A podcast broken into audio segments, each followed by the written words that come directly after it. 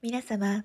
本日も神成東子のボイスエッセイをお聞きくださいまして誠にありがとうございます。短い時間ではございますが、どうぞごゆっくりお楽しみください。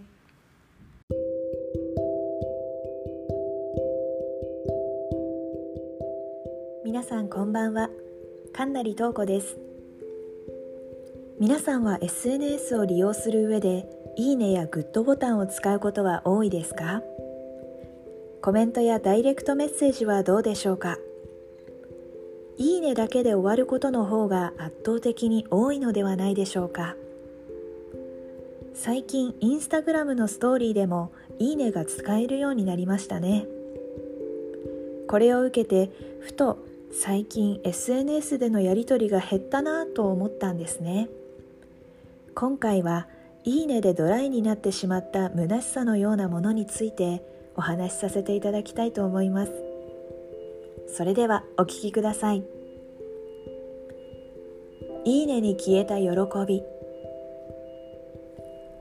SNS を利用していていいねをもらうと嬉しいと感じますか？私はもちろんもらえたら嬉しいと感じるけれども本当に内容をしっかり確認していいねと思ってくれたかどうかはわからない。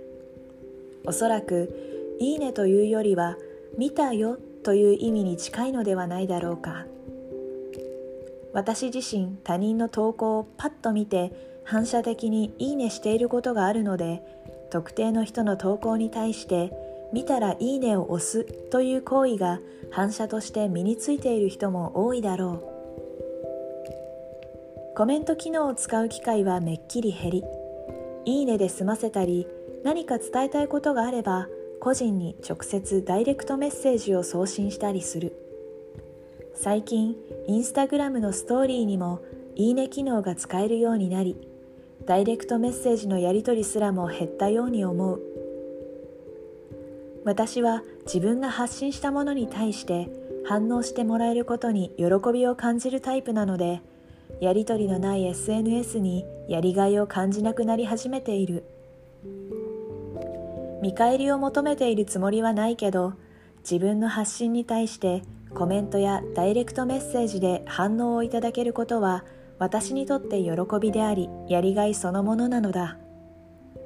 きっとこれは発信者の多くがそうだと思う。今はインサイト閲覧機能もあって自分の発信がどのくらいの人に届いているのかを確認することができる。そのため直接的な反応がなくても目を通してくれた可能性は受け取ることができる。それだけでもやりがいにつなげられる人もいるだろう。私が毎週欠かさずに配信しているこのノートやポッドキャストに関しては恥ずかしながら多くの方に見てもらうほど価値のあるものを提供している自信はなく書いて配信するという行為も期限通りやるということも全て自分自身の満足感や達成感のためだけにこなしていることだ。そのため基本的に全く反応がないというのは想定内で実際音声配信の平均再生数が34回だけど何も残念に思っていない。しかし欠かさずノートをチェックしてくれている友人が先日 SNS 上で私が書いた前回の記事を感想とともにシェアしてくれていた。久しぶりに発信したものへの反応を受け取る喜びを感じた出来事だった。実を言うと最近は筆が乗らないとでも言うのかネタを思いついても広げられなかったりまとめられなくてなかなか自分の納得いくようにできていない。それでも自分が決めた期限を守ることで自分自身に対する信頼を築こうとしている。大丈夫。自分はちゃんとやれるんだって。いつかの自分のために実績を積んでおきたいのだ。だから前回書いた記事の内容も自分からしてみればああそういう自分の弱さが出てしまっているなと感じるものだった。それでも一度発信した言葉は私の中から離れたもの。それを受け手である彼女が価値を与えてくれた。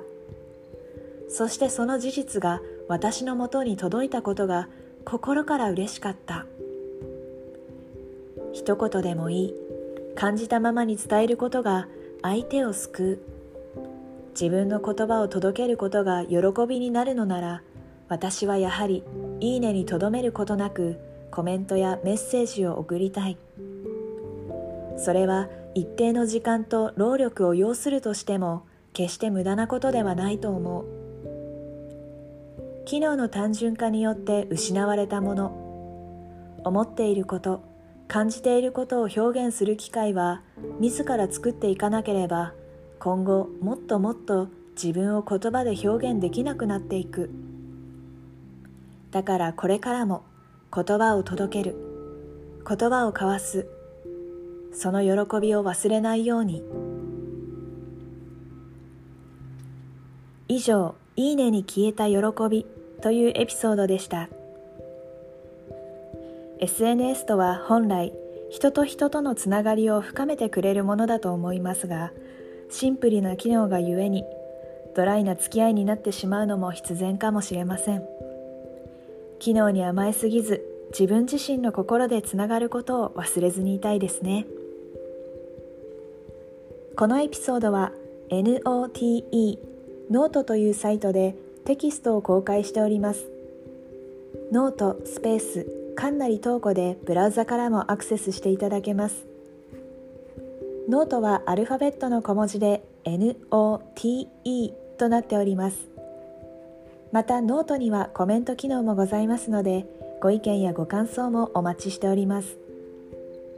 なおクラブハウスではエピソードのこぼれ話やテーマに沿った話題をお楽しみいただけるルームを開設しております。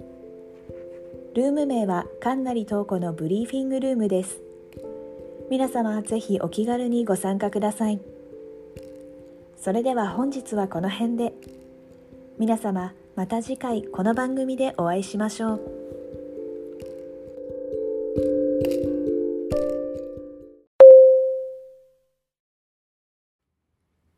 皆様本日もかんなりとうこのボイスエッセイをお聞きくださいまして誠にありがとうございました